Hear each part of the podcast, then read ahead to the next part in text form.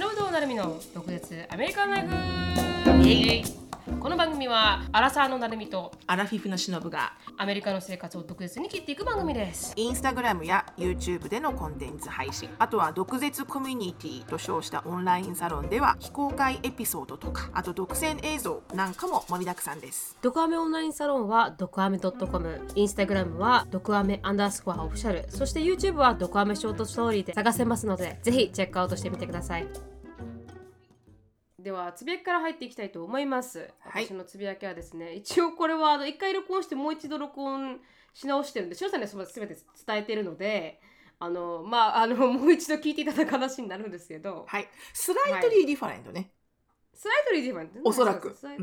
おそらく slightly different。え 私の話がですか？これから話す話が。いやこれからあの2人の話が。おそらくあ少し違ってくるかもしれないので。あまあ確かにはい。少し違ってくるかもしれない、ということで、まあ、私のつぶやきはですねあのあー本のことだったんですけど本の近況報告っていう感じなんですけど、はい、若干不安のあ不安が不安が不安でなくなったあそう不安が不安でなくなったし、不安に襲われたという話なんですけど、うんうんうんうん でもなんかあの私本書いてるっていう話をして、で、あの嬉しいことに忍さんは最近最近書き始めたっていう話になったと思うんですけど、うん。でもあの私がなかなかこう新緊急報告をしてなかったっうんていうのには結構理由がありましてう、ん。で1年半のプロジェクトで結構長い間2021年ぐらいからかな、うん。の3月から始めてもう1年半ぐらいかかってるんですけど、うんうん。あのイベントが7月に忍さんと行われて、その前に一回顔合わせをしてて編集の方と。うん。であのあ編集者と担当者さんの方と顔合わせをして、顔合わせっていうのは面と向かってってこと？あ面と向かってです。あのうん。実際にその時も下見をライブトークの下見を、ねイベントの、ね、そうなんです。そうなんですよ、うんあの忍さんとやるライブイベントの下見をしに行くってお金はこうやっぱ日本のホールって現金で面面と向かって払わないとこう公共の施設とか国が運営してる市が運営してる施設とかっていうのはうん。いけないらしくて、実際にちゃんと顔を合わせないといけなかったんですよ。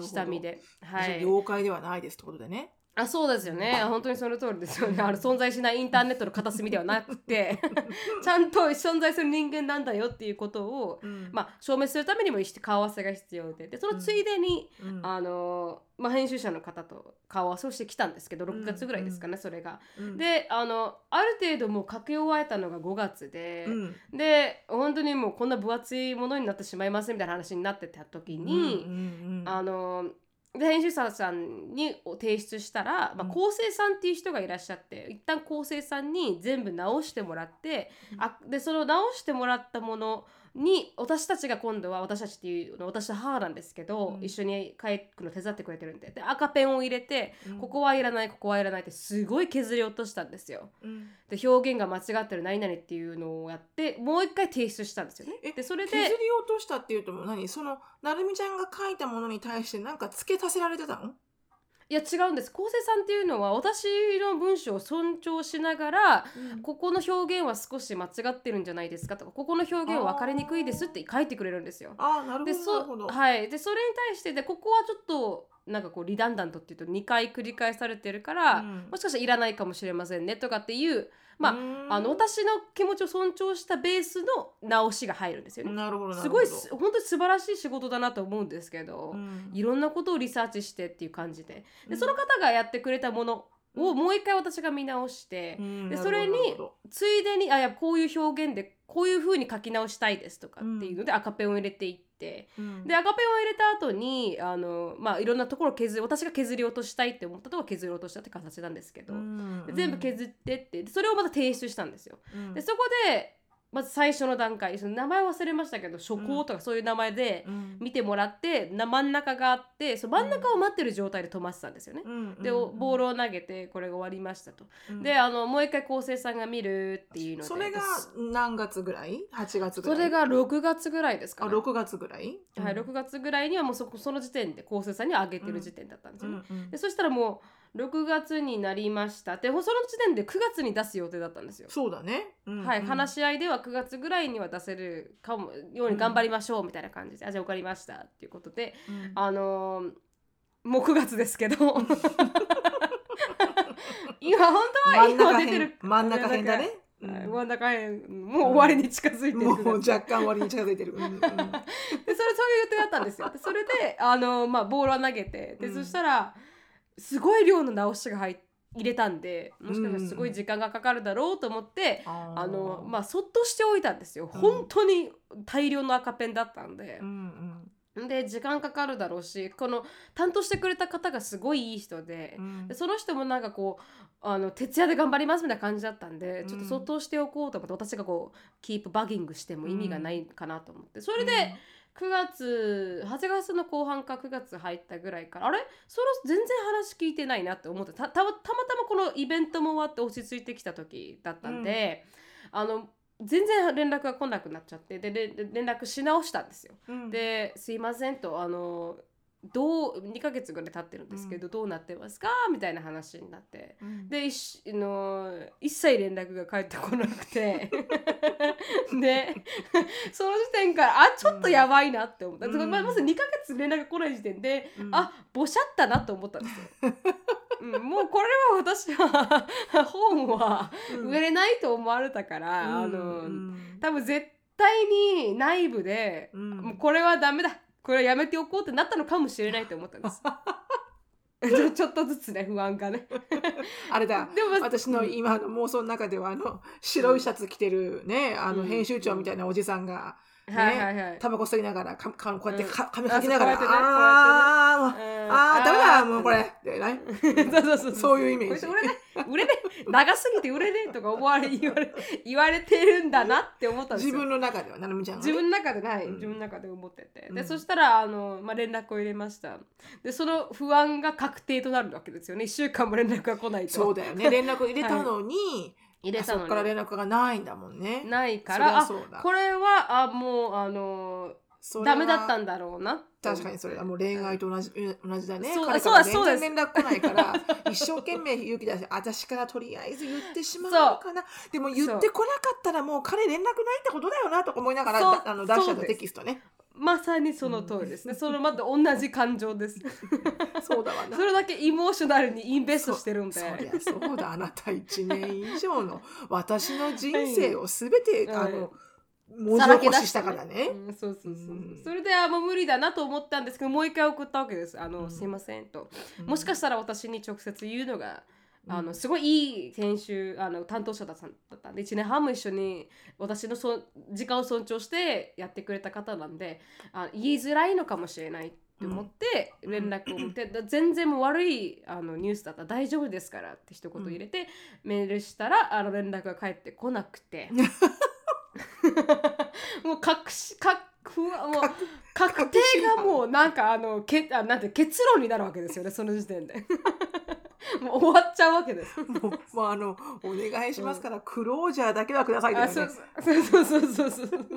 そうしないとあー なんかこう自分でもなんかでも前に進めません。前に進めない。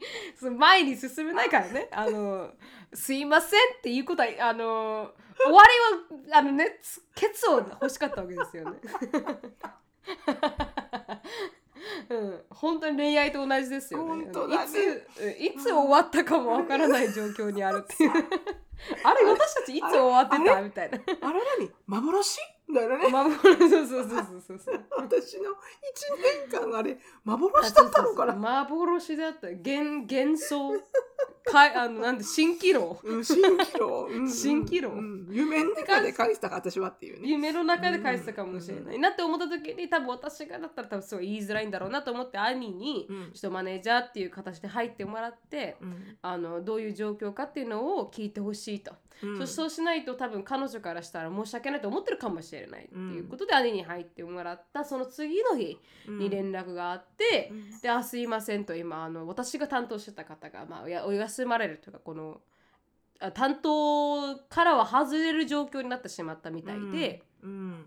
であのそれに対してのあの公認者決め中うん。になっているから、あの連絡が取れなかったんです。大変申し訳ございませんでしたっていう話でメッセージが来てうん。であの次の担当者が決まり次第連絡しますっていう、うん。まあい他の方からのメッセージが来たんですけど、うんでもなんかこう、シュルさんには前にも言った通りなんかこう、うん。ずっと1年半こうサポートしてもらって一生懸命書いてもらって、顔合わせまでした方だったから、うん。なんかすごく悔やあの悲しくて、ねそうなんですすごく頑張ってきて一緒に頑張ってきた方だったから、うん。あの本にもそうやって書きたかったし編集者の何々さんがすごく一生懸命頑張ってくれてっていう感じで書きたかったのになんかこう最後までゴールラインを見れなかったのが多分彼女にとっても悔しかっただろうなって思うし私にとっても彼女で会って会会ってくれたらよかったなっていう気持ちで、うん何の連絡先も交換してなかったの、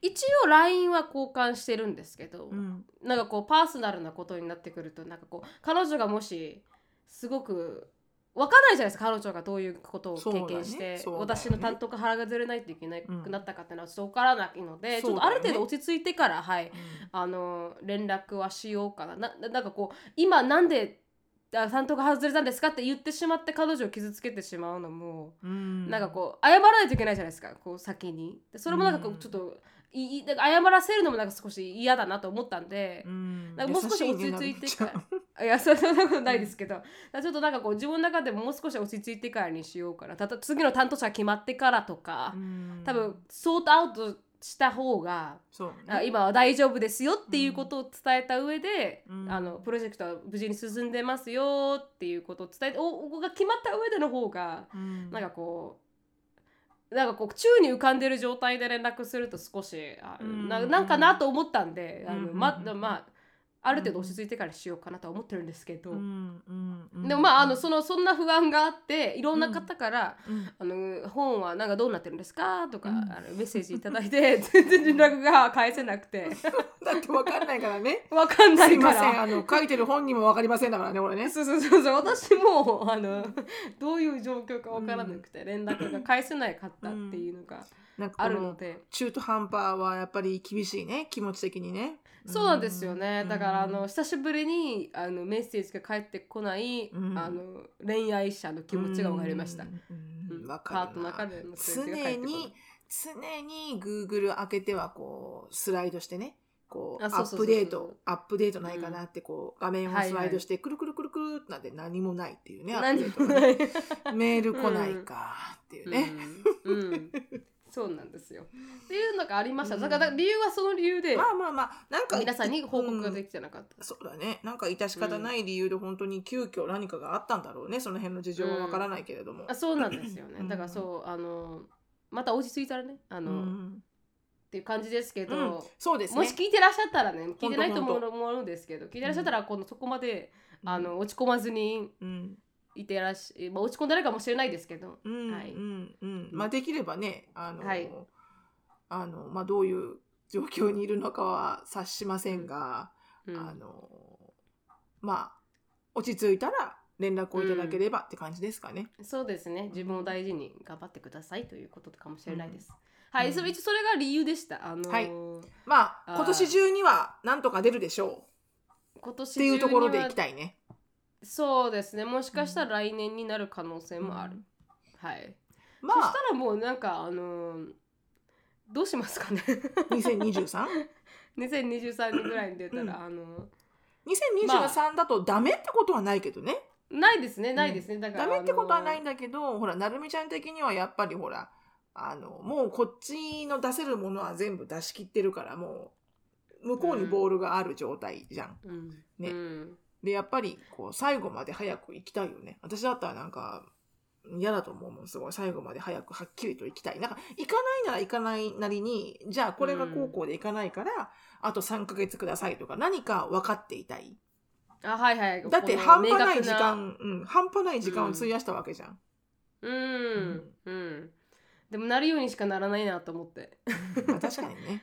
はい、自分の中ではもう書いたっていうことで完結してるんで、うん。それが世に出ようが出なかろうが、うん。あの正直どっちかというとうん。出てしまう方が少し怖いかもって思うかもしれないですけど、うーん。うん。かなりあの赤裸々にボーナブルに書いてるんで、うんうんうん。なんかこうそれをみどう受け止めてもらえるのかっていうのはやっぱかなり怖いところまあそりゃそうだ。かなってはい、うんうん、うんって思いますね。だからそ,、まあ、そんな感じです。そんなすいません。時間かかっちゃいましたけど。あのーうん。今のところそういう感じなんでまたねあの進み始めたら連絡します、まだ止まってる状況なんで。そうですね。まだ。はい。はい。まだ。ううん。ん、その進捗があり次第連絡をします。とはい。いうことでね。連絡をします、うん。はい。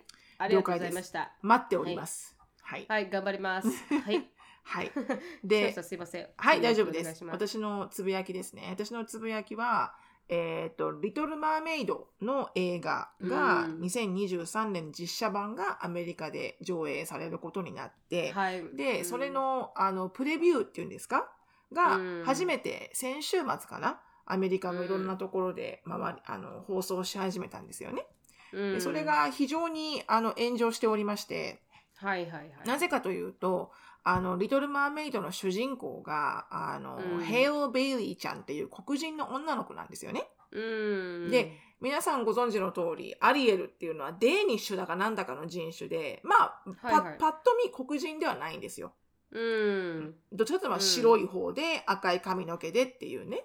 そうですよね。赤毛のイメージだからもう少しあの、う。ん。ロン・ウィーズリー的ななんかあの、うん。わかります？あわかります？その、うん。なんかねかんないですよね。なんかね、アメリカ人が言うには、うん。うん、あ、わかるわかる。なんかアメリカ人が言うには、うん。このアリエルを再現するんであれば、なんかこう、うん。ジンジャーみたいな人あそうそうそうそうそうそういうことそういうこと。多分はい。はい少し色が薄めで、うんでうん。こう毛が毛の色が赤い栗栗色とか赤毛とかそれこういう感じ、なんかスパイスガールズにもジンジャースパイスって言ったけど赤毛の人が、はいはい。まあそういう感じをうん。期待していたら、あのプリあのプレビューに出てきた。プレビューもね最初こう綺麗な海の様子から始まって、うん。あの、ててててんてんててんてんてんっていうあのミュージックから始まって、はいはい。おー、リトルマーメイドだ、海の中綺麗だってこう、うん。人魚の、人魚、泳いでいく人魚の尾っぽをこう追う形でカメラが進んでいくのね。はいはいはいはい。で、洞窟みたいなところになって、多分あの洞窟が多分アリエルが歌う、あの、自分が好きなものを集めてる洞窟があるのよ。人間のものを集めてる洞窟があって。多分そこで、あの、有名な歌を歌うんだけど、そのところまで行って、振り返るんだよね、アリエルが。うん。したら、うん。その、あの、ベイリーちゃんっていう、は、は、あの、ハリーちゃんっていう、あの、黒人の、あの、シンガーアクトレスの方がはいはい。アリエルで、それに対して、なんでじゃーっていう、あの、うん。アメリカ人の声が、あの、すごい backlash になっていて、うん。で、ディズニーって、あの、 Alice in Wonderland から、あの、うん。実写版、昔の classic movie の実写版をはいはい。リメイクする形でやり始めたんだよね。で、うん。 Alice in Wonderland から、あの、101匹ワンちゃんもそうだし、あの、眠れる森の美女はマグ、マ、マレフィセントになってるし、はいはいはいシンデレラはシンデレラのまんまだし、でう、んあの、あれもやったよね。ジャングルボックもやったし、ジャングルボックはすごかったね。で、ライオンキング。あいろいろね本当ですか？うんいろんなものをこうリメイクしてってるわけよね、クラシックな。うんでうんリメイクするたんびに、やっぱ何らかのバッシングは受けてるわけよ。はいはいディズニーは常に。っていうのもやっぱりクラシックな私たちの世代の、あのファンからしたら、うん。なんでそこをそんな風にしちゃうの？っていうところがあるわけよ、やっぱり。んもう、トゥルー、トゥルートゥオリジナルでいて？みたいな。うん。でも、今から新しい目で見る子供にとっては何も固定概念がないから、それはそれでエンターテインメントでいいんだよね、別に。まあ確かに。そうじゃなきゃいけないことは一切ないんだけど、うん。親としてはなんか昔自分が見たあの感動を映画館で実写版で子供と一緒にって見たい時に、うん。あもうすぐあのシーンが来るよ。あ来るよって言ってる時に、え全然違うじゃんってなると悲しいわけよ私的にはね、うんそれは私のけ、うん私の意見よそれは、うん。でもそんなんであの今回の「リトル・マーメイド」2023に出る「リトル・マーメイドは」はいはい。ディズニーがクラシックの実写版の映画を作った中で一番の,、あのでかいバッシングを受けているってことで、まあレイはい。はいその考えはレイシストだとか、うん。その考えはあのこれだあれだっていう討論が、えー約1週間以上、えーね。アメリカでは続いている状態だと。うん。うん。で私の一意見から言うと、うん。あのエンターイメントとしては全然いい。誰がやったって構わない、私は。演技力演技力さえ良ければ。うん。で、もっと言うと、今回のリトル・マーメイド、あの、アリエルはその白人の男の子、エリック王子は白人、でもアリエルのお父さんのキング・タイタンはなんかギリシャ系の人、イタリア系、ギリシャ系、ちょっと褐色のある白人さん。で、はいはいアースラは白人。で、うんあの、まあ、もうすごい人種がもうダイバーシティなわけよ。はいはいはいで、監督さん、今回撮ったリトル・マーメイド2023を撮った監督さんは、はいあの、アジェンダは全く気にしてないと。まあ、白人じゃなきゃいけない。あの、赤い髪じゃなきゃいけないとか、そういうのはうん一切取っ払って、うん。あの、アリエル、エリック王子、キング・タイタン、アースラーとか、うん。いろんな、そのキャラクターが持っている、あの、うん魅力を最大限に引き出せる俳優さんは誰かっていう観点でしか僕は選んでないと。うん。ってことらしいの。うん。なので、あの、私もね、来年5月に劇場に見に行って、うん。さあどう思うかなっていう感じだけど、今の私の気持ち的には嫌ではない。ただ、すごいびっくりした。ううん。んだってそんなのムーランをさ、白人の青い目の子がやってごらん、うん。確かにびっくりしどう、ますどうよって話じゃん。うん。それは反対にリトル・マーメイドが、あの、アジア人の女の子だったらみんなはどう思うのかなっていうのがあるじゃん。うん。だからそういうなんかうん。多分、期待値とずれちゃったっていうところで、エクストリームな炎上とかになってる気はするんだけど、うん。まあ、それが一、あの、アメリカではホットな話題となっておりましたっていうところでしたね。うん。まあ一応 good publicity もあ違う bad publicity も good publicity っていうぐらいだから、うん。悪いこのことで炎上したとしてもそれはそのどあの映画に対する期待値を、まあ、いろんな意味でとかこの人人気じゃないです。なんていうんですかそのうん。いろんな意味で話題性に上が上がるってことは、うん。うん。どっちみちいいことじゃないですか。まあ、それを狙ったからね。うんっていうのも、もしかしたらあるのかもしれないですけど、うん。そういう炎上商売みたいなのあるらしいですから。ああ炎上してしかりみたいなね。あそうですそうですそうです。うん。とか話題になってしかりというか、ううん。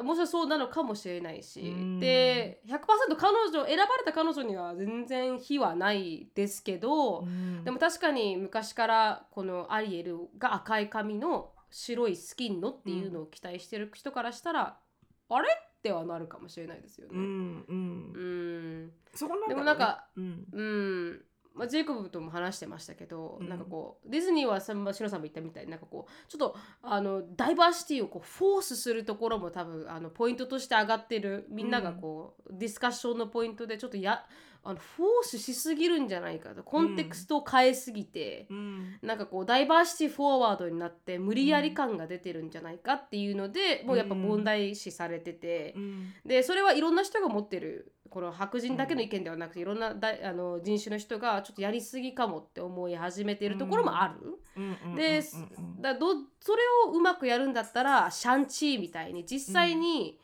あのマーブルでもアジア系のキャラクターをアジアキャストで埋めて、うんあの動画映画を作ってシャンチーをバカ受けしたんですよ。うん。あの映画館で。ですごくうまく作られてたんですよ。この中国のこの文化とかもむかなり勉強されてて、ドラゴンとかすごいあの本物に近かったんで、とかそういうダイバーシティはあってもいいし、ピあのブラックパンツァーみたいにキャラクターがもう全員黒人キャストで作るとかっていう、なんかこうそういう世界観を作るっていうのも、あのありだと思うんだけれどももともと違うキャラクターをこう、変えるっていうのはなんか分からないねって思う人の意見もあるしもう一個は、あの私がオンラインで見た意見ですけど、うん。はもうアリエル自体がフィクショナルキャラクターなんだから誰がどう演じてもフィクションだしょっていう。マーメイドだから。うん、マーメイドなんてそうそもそも存在するわけないものを、うん。ただその頃のこのスタンダードが白だったっていう、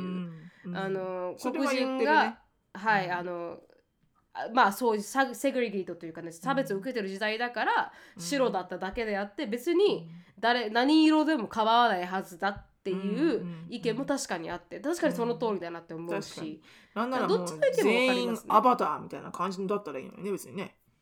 逆にね。逆にもうみんなせ魚魚人間全員アバターみたいな感じだったよね。あー確かにうん確かに。人間じゃねえしでもなみたいな。でもなん。かあのソニックってわかります？ソうニック。ソニックは知ってるソニックの映画も一回最初出したソニックの顔があまりにも人間っぽくてすっごいバックラッシュ受けたんですよ。えへえこれはソニックじゃねえって？そこれはソニックじゃねえってバックラッシュ受けて、全部あの作り直してるんですよねソニックって顔をもう一回戻してで顔変えてもう一回アップロードしてるんですけど、でも確かにそれはほら子供のさヒーローとかさ、子供が大好きなキャラクターだからさはい。実写版にしちゃうのはわかるけどそんなん言ったらあのあの何？ほらあの亀のうわ全然だわそうこれこのソニック最初のこれで出てきた時にみんなが「えー!」ってなって、うん。これソニックじゃないってなってすっごいバックラッシュ受けて。これはあれだよね。あのアメリカのあのトイレのトイレのあのロゴの クマさんだよね。これシャーマン。シャーマン。あシャーマンシャーマンシシャーミン。うん。はい、シャーマンになったのを、うん。かなりのバックラッシュでこれに変わったんですよ。あ元になったよ。かったよかったよかった。うん、やっぱこだからやっぱこうう、おうん。落ち込むからねこれ違うと、そうなんですよ。だからやっぱうん。みんな期待してるのはこのソニックで、うん、やっぱりそれに忠実に再現されてないと。うん。あびっくりするのと同じで。そうそうそう、うん。やっぱり子供にとってはえ全然ソニックじゃないってなるよね。そうなんですよね。だからそれでびっくりされた方もいらっしゃったのかも。だからシロさんが思ってるあれ？違うんじゃない？っていうのは全然バレッドなオピニオン。うんうんうん。ね。だなと思いますけどね、うん、らしいんですよ。あのはい。はいまあ、私はもう大のディズニーファンなので来年、そうですね。一応楽しみにはしてますけど、うん。うん。はい。はい。なので日本にはいつ行くのかわからないけど2ヶ月遅れとかかな、きっと。アメリカの。そうですね確かに、うん、たまにね同時上映する時もあるけどね。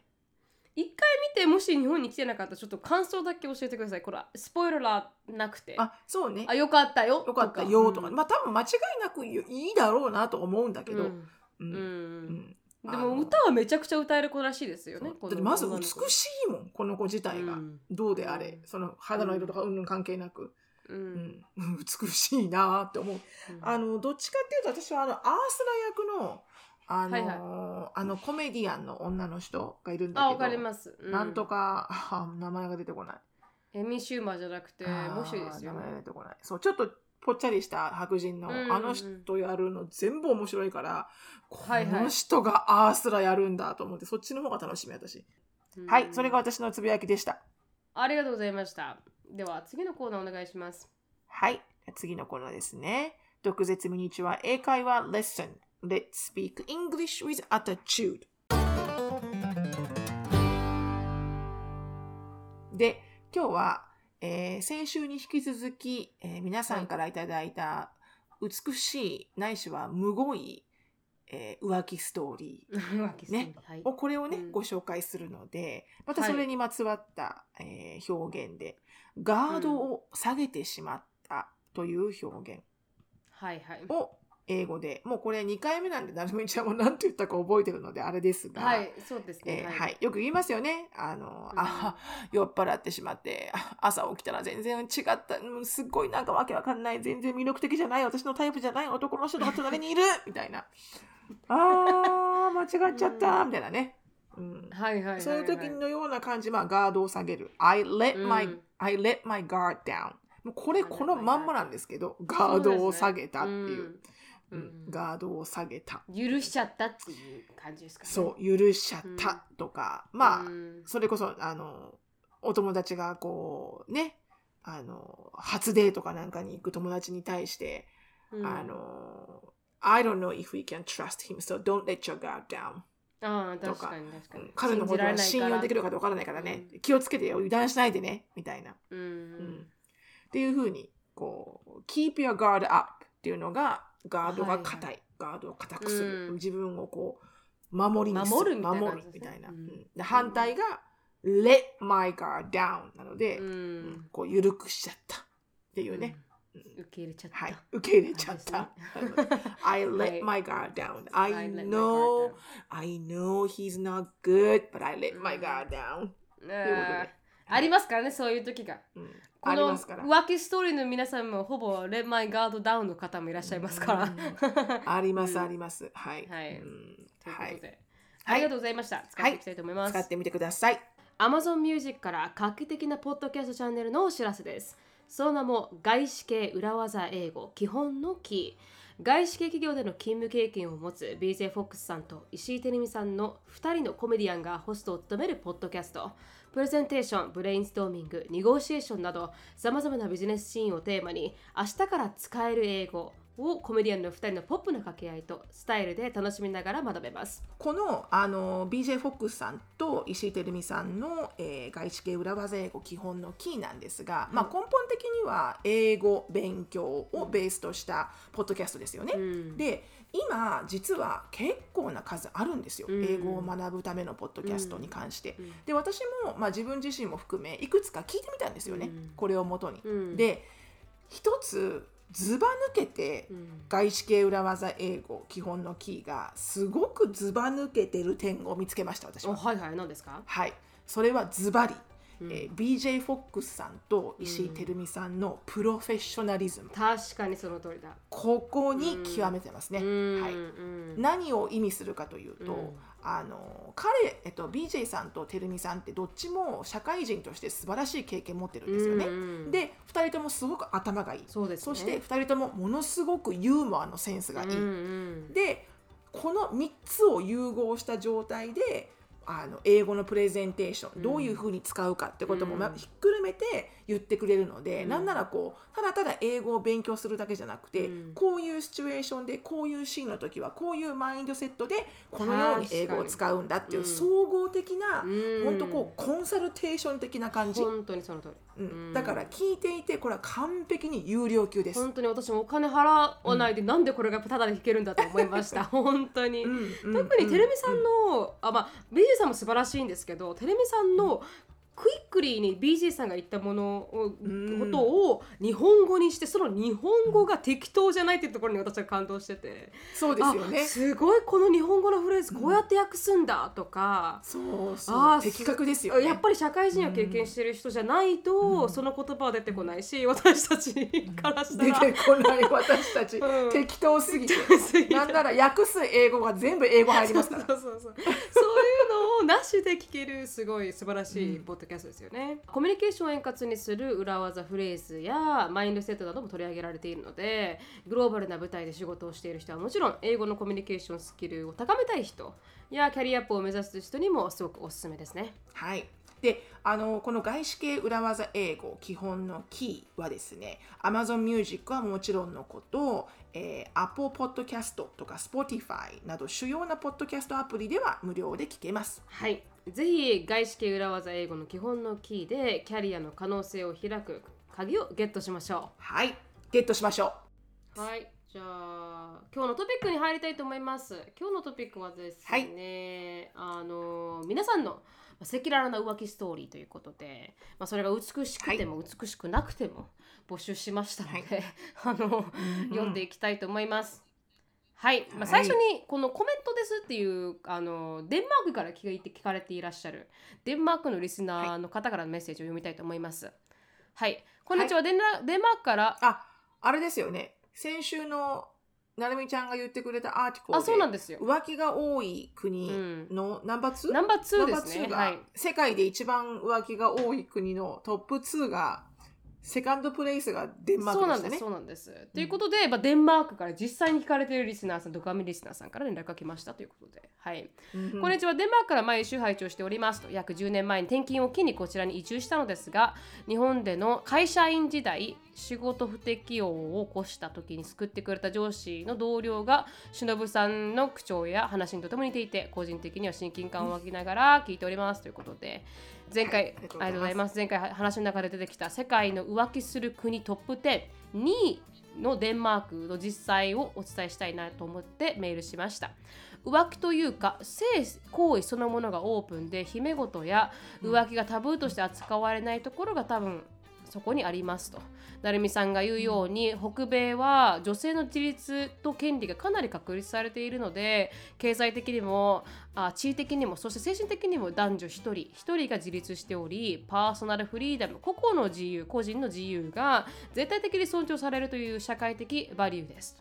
ですので自分が自分の価値と哲学と感情で決めたことが最も重要であり誰にも強制されたりジャッジされるものではないという考えが強いですと。夫婦において不倫が不正行為として罰せられることもありません。いくつか私の経験したエピソードをシェアします。職場の年末のクリスマスパーティーのお知らせがメールでやってくるのですが場所や時間等の連絡事項が並んだ最後の注意書きのところに個人のオフィスで性行為を行うことは控えてくださいと書いてありました。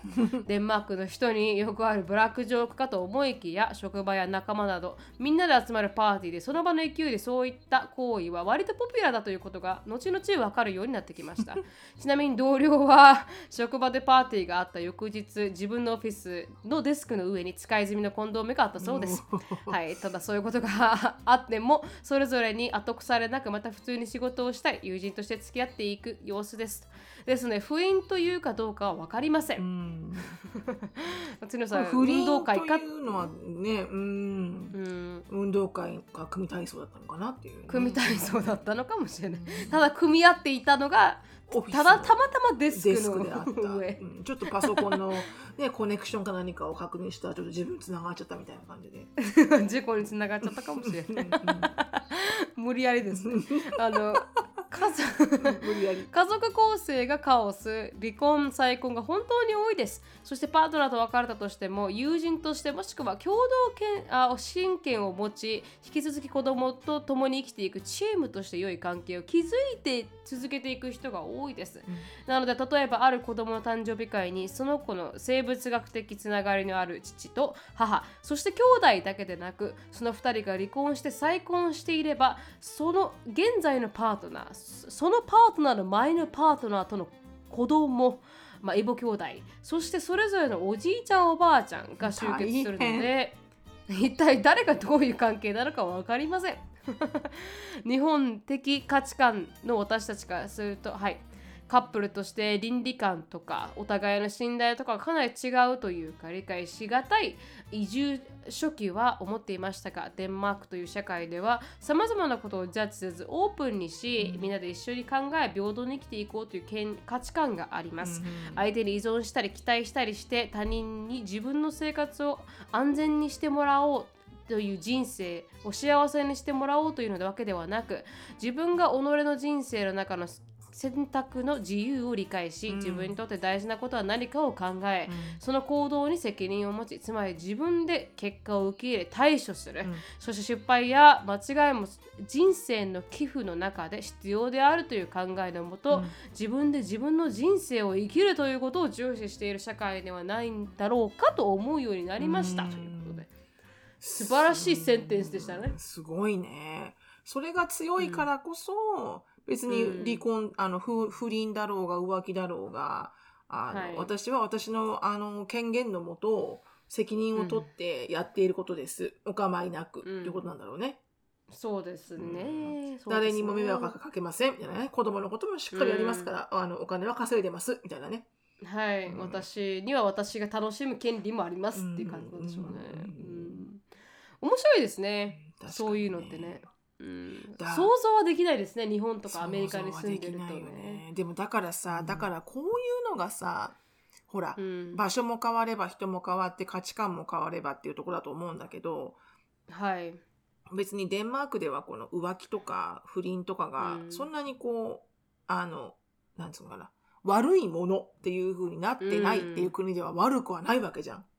そうですね、確かに。だから、うん、それが悪いっていう国に住んでるだけなんだよねうちらはね。そうですね。そういう価値観の上ぶっちゃけ。でね、うんうぶっん、ちゃけ。生きてるだけっていうね、うんうん。確かに。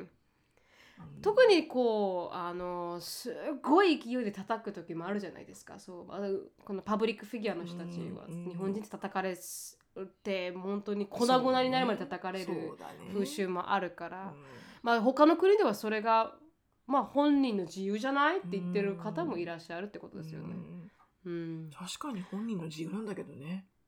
うんんまあそれがまあ罰せられる国ですから日本は。うん、確かに確かに。うんうんあの面白いですね、うんこのクリスマスパーティーのお知らせメールに性行為を行うのを控えてくださいって書かれてるそれは非常に面白い。うんこういうところにさ、国柄が出るんだろうね、きっと。出ますね、うん。確かに。そういうことはしちゃいけないよっていうところに、うん。あの出てこないけどね。あの例えばあれじゃないかな。あの私たちがよくあるママママ友でよくあるのがあのメキシコ系のお家族に、うん。あのまあ、同じお仲良くしてる例えばサッカーチームであのサッカーチーム全員にねあのショーンのバースデーパーティーだから呼ぼうってことでバースデーカードを配るじゃない、インビテーションおいでおいでっていついつ来るよって。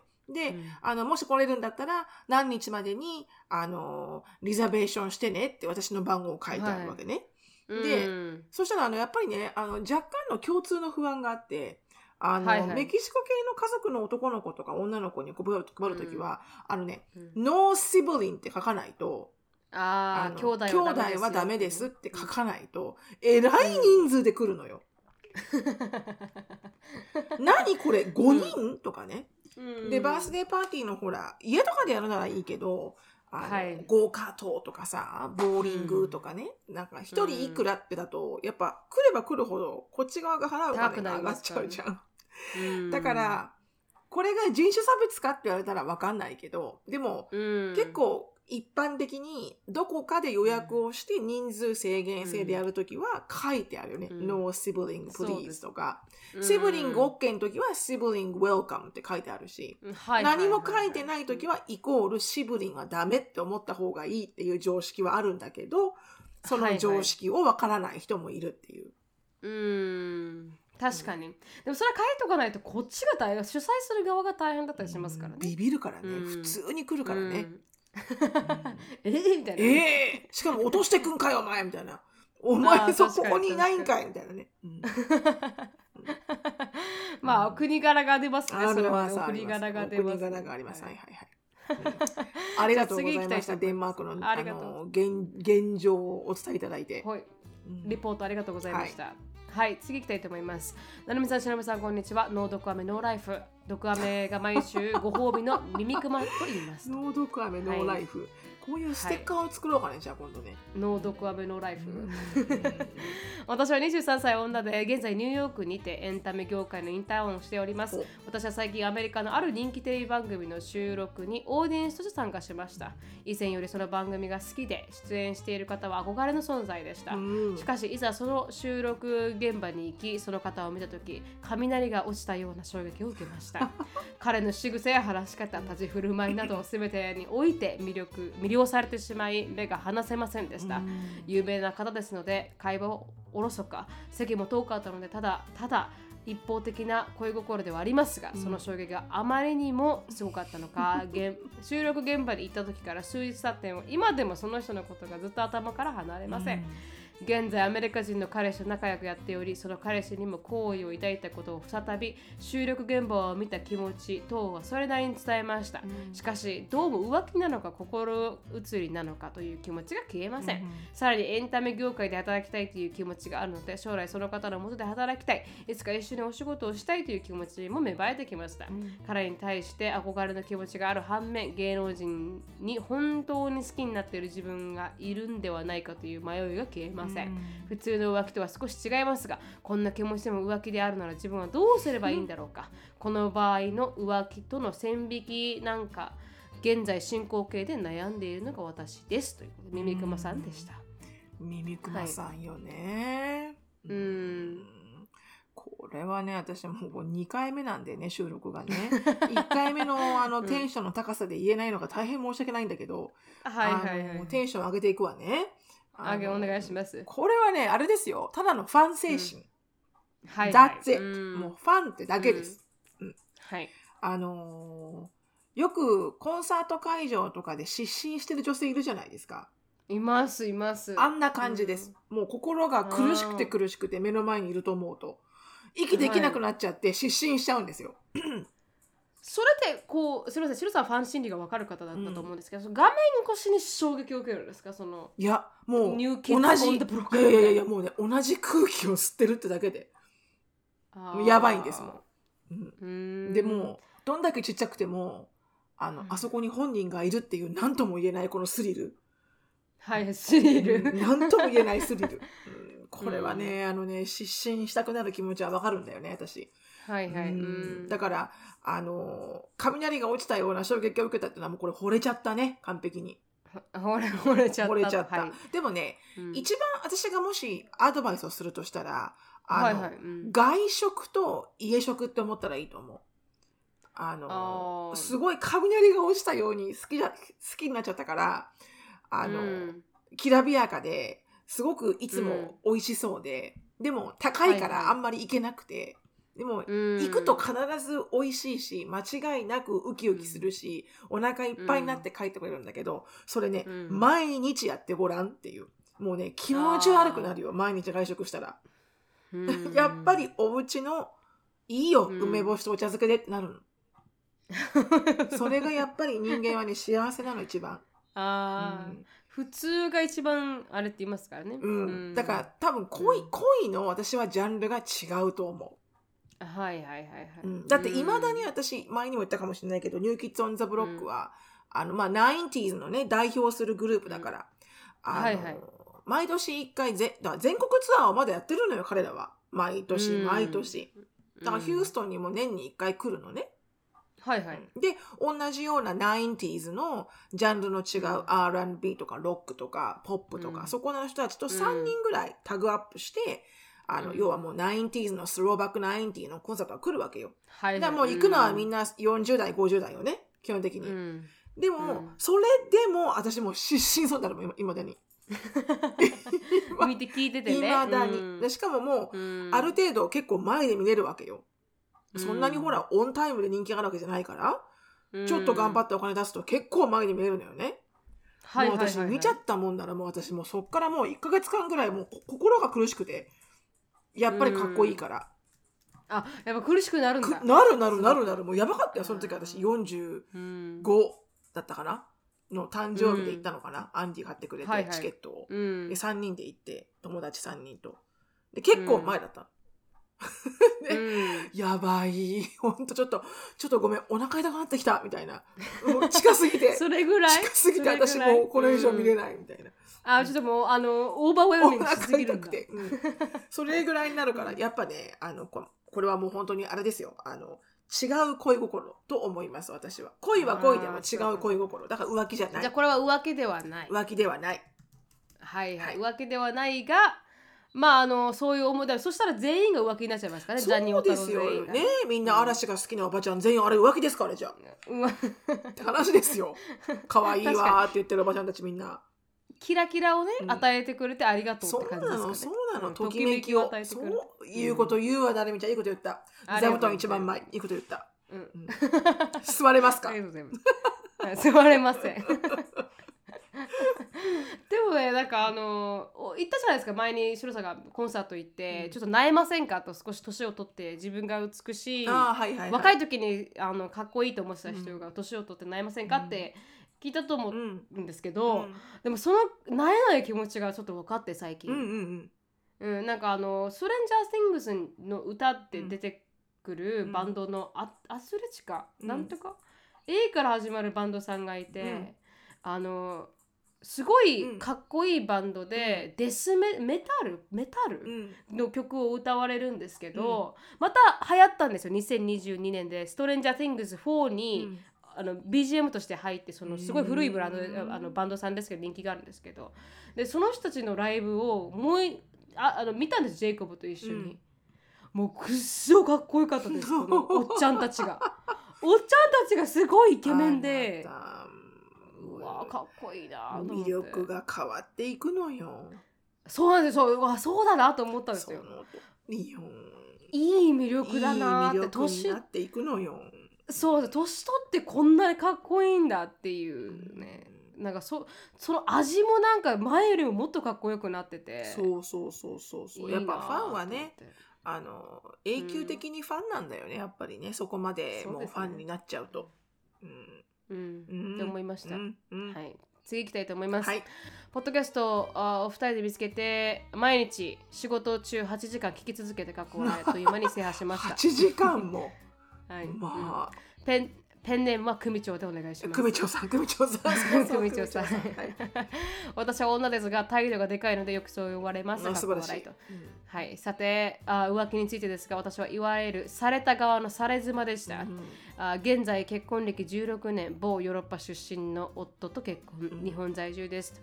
子宝になかなか恵まれず不妊治療に通っていた。結婚2年目、夫の不倫を亡き祖母に忠告される夢を見ました、そして偶然 PC を開きっぱなしで仕事へ行った夫のメールから発覚。早く子供が欲しいね。幸せな家族を築こうなどの受信メール、うん。当時の夫と私は私の実家に同居中、うん。私の夜勤を狙って外泊していたようです。相手はなんと既婚者、うん。そして彼女も不妊治療に通っていました。それはもうとんでもない修羅場でした、うん結局同居のストレスが溜まってしまっていて現実から逃げ出したかったようで私もまだ夫のことを愛していたし関係修復の道を選びました、うん。引っ越しをしいろいろ落ち着いた翌年またもや祖母が夢に。そうです。ビンゴですまた私の夜勤中に新たなる女を引っ掛けておりましたが笑いうん。呆れるのも一言。相手の方は夫が既婚者とは知らなかったようでとてもかわいそうでした。うん。それから時は経ち約11年目。久しぶりに祖母の登場です夫と自営業を始めて6年目営業も軌道に乗っている最中もう私も我慢の限界で離婚を提案、夫は激しく私を罵り開き直り仕事をほったらかして彼女とデート三昧です。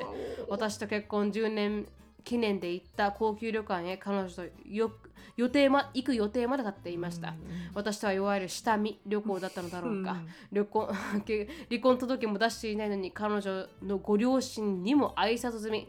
さすが私の11年って何だったんだろうと毎日泣く泣きまくりました、あ離婚届も提出しいよいよ来週夫が彼女との新居へ引っ越す日が近づいてきたある日一人でビールを飲みながらあそういえば妊娠検査がまだ一本残ったな。もう使うこともないしと酒でトイレも近くなっていたのでついにシャーッとしてみると線が出るではありませんか 嬉しいという気持ちとどうしようが混ざって混乱しました、実は結婚が決まってから一度だけ離婚が決まってから一度だけ最後にとやったやつが当たったんです、あれだけ何年もあ治療に通ってもダメで諦めていたので、そこからはこの子は春日井夫はすすぐに彼女と別れて無事に私は女の子を出産、今では夫そっくりな4歳の娘がいます、夫はというと今では私に再び夢中です。かっこ笑い私はいろいろありすぎて逆に冷めていますけど、長くはなりました。がこれが私の経験ですと。浮気をされすぎると慣れますね。でももう夢で祖母を会いたくないのが現実ですけどうん。かっこ笑いということ。ちなみにさしのぶさんこんな変な夫婦関係もあるんだなーって笑ってください。ということでした変とは思わない。多分ありますよきっと皆さん、うん。ね、いろんなストーリーがありますから、みんなごちゃごちゃしてますからね。うん。この見えないだけで。そうそうそうそう。あの常にね、あのビハインダドアはね皆さんドラマがあるんですよ。確かに確かに、いやでもおばあちゃんすごいね、おばあちゃんすごいですね。おばあちゃんも忙しすぎだよね。死んだの死んだのにもう何回言ったらいいの？私の孫は。みたいな。毎回戻ってこもうおばあちゃんも疲れたおばあちゃんだよね。また行ってきてみたいな。うん本当にもう今度はて旦那の夢に出てきてちょっと伝えてほしそいうですね。そうそう天国でね、お茶でも飲みながら喋ってるよね。ちょっと私またまたまた下行ってくるわ私みたいな あのそうですね。うちの孫っていう感じになるかもしれないですからね。本当にあのね旦那がね、って言ってるんだおばあちゃんね。旦那がねもう最悪でね。いやこれもしかしたらこれおばあちゃんの生まれ変わりかもよこの子供。ああ守るもう私が守るみたいな、はあ、もうもうもううん。我慢できなくなっちゃってね、うん。まあ、もしくはほら あのご縁はあるねご夫婦なのかもしれないからね、ご縁がうんあるところにやっぱりねこのタイミングでこういうあのラッキーなことにね不幸せなことに赤ちゃんが授かるってことは、なんかこううんご縁はあるような気がするんだよね。この旦那さんと、まあ、もちろんいろんなヒストリーはあるにしても。うん。だから、まあ、おばあちゃんがそのお子ちゃんなのかどうかわからないにしてもでも、うんあのこのタイミングで妊娠するっていうのはなんか私はなんかこうまだ別れなくて大丈夫だよってまだまだね、修復してすごくいい夫婦になれるチャンスがあるんだよって言ってるような感じがするけどね。うーんでもできます？2回もそれはもう浮気持ち次第。いや、私ができるかできないかって言ったら、うん一回はできると思う。おそらく一回は、うん多分私はなんかこう、人間誰しも間違いはある。私だって間違いはあるって思うと思う。でも、多分2回目になって、これ3回じゃん。3回、うん。はい。123そうですね。ねだから、3回目になると、さすがに私の性格的には、うん。あの、ちょっと、受け入れられないんじゃないかなって思うけど、なんせその立場になったことがないから、なんとも言えない。そうね。ううんんううん。んだから、でも、いろんなことがあると思うんだよね、私。だ許せる、許せないは、そのその人その人次第だから。うん。確かに、うん、うん。だからあのすごく夢中になってくれてすごくいいお父さんで毎日いてくれてるんだったら、それこそそこからまた愛がは育んでいくし、まあどっかで、うん。おそらくまたこの人浮気しちゃうんじゃないかなみたいな心はありつつもでもうん。それはもう自分の決断じゃん。一緒にいようと思ったらもう開き直るしかないし。確かに、ううん。ん距離を取ってみたらもしかしたらいいお父さんでいてくれる可能性もあるかもしれないですよね、うん。この離婚っていう、まあ、ヨーロッパ人さっきも言ってらっしゃったうん。言ってらっしゃったみたいにデンマーク人はやっぱそういうのはオープンだってうん。言うみたいな感じで、うん。ヨーロッパ系の人だからそれが OK だっていう感価値観を持ってらっしゃるかもしれないですしね。うんわかんないですけどね。そうだよね。そこだよね。そこは文化と言われたら確かにこうアーギューはできないといううか、ん。わかりますなんかこうん。うそれがそういう国で生まれたんだって言われたうら、ん。なんかこう何とも言えないくないです。うん。うん、だなんか何とも言えないですよね。そう、だからそこは唯一ね分かんないんだよな。う、ん、うん。なんか、うんこれはなんかね私の友人の話だけどアメリカ人のね、アメリカ人のはい。奥さん、ママ友の話だけど旦那さんがあの、うん。すごいスリルのあるセックスにあの、うん。興味のある旦那さんですごい好きな好きな、うん好きなタイプのセックスがそういうこう、うん。ちょっとこう知らない人とうん。例えば知らないほ本当に初めて会った人とベッドインする時って超スリリングじゃん、まあね。お互い知らないから、それがすごい好きでそのフィーリングが、だからもう何回も浮気してんだよね。だからワンナイトスタンドを今でもやってるってことね、でそれがあのバレたのよ奥さんに、うん。でもうやらないって言ってこれ3回目なのうん。今回バレたのが、もう3回目じゃん。であ確かに3回目にしては最初の2回は謝ったのよね。ごめんごめん、うん。もうしないもうしない、I love you だから、うんで3回目はもう謝ることもなくもう僕は病気なんだと言いやがったの、あはいはいはいはい。うん。I- そういう病気だ I think I'm either、uh, some sort of なんか、うんなんていうの sexual disorder some addiction とか some そう some some some、はいはい、そういう何かがあると思う。うん。だって僕はジェニュアインディに君のことは愛してるっていうのね。なんだけど、うん。隠しきれないこのどうにもこうにも抑えられないあの衝動と欲望があると。うん、で、そんな話をしてて。で、その彼女が、うん。すごく変なことを聞くけどね、しのぶねって言って。うん。明日からご飯食べちゃダメって言われたら食べなきゃ食べな食べないでいられる？って言われて。で食べるうん、食べ、食べると、うん私の旦那さんが、うんあの、傷つけてしまう。あご飯白米を食べると、アンディを傷つけてしまうってなったら、白米から stay away from 白米できるかと。ーうん、で、私は、うーん、できない。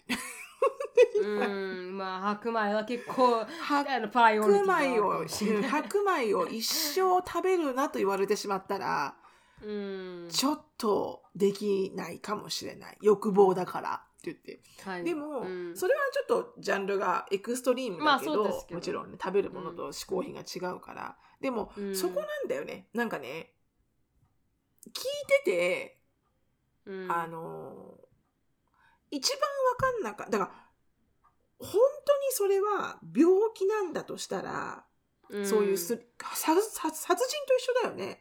人殺すのだって、うん。そういう人が苦しんで死んでいく姿を見るのがすごいスリリングで楽しいって言って、うん。連続殺人の人ってやってっちゃうわけじゃん。まあちょっと狂ってるところもあると思うけど。うんうん。でも大丈夫？電話鳴ってるよ？あ大丈夫です。あのインターホンです。あインターホン？でなんかその、はい。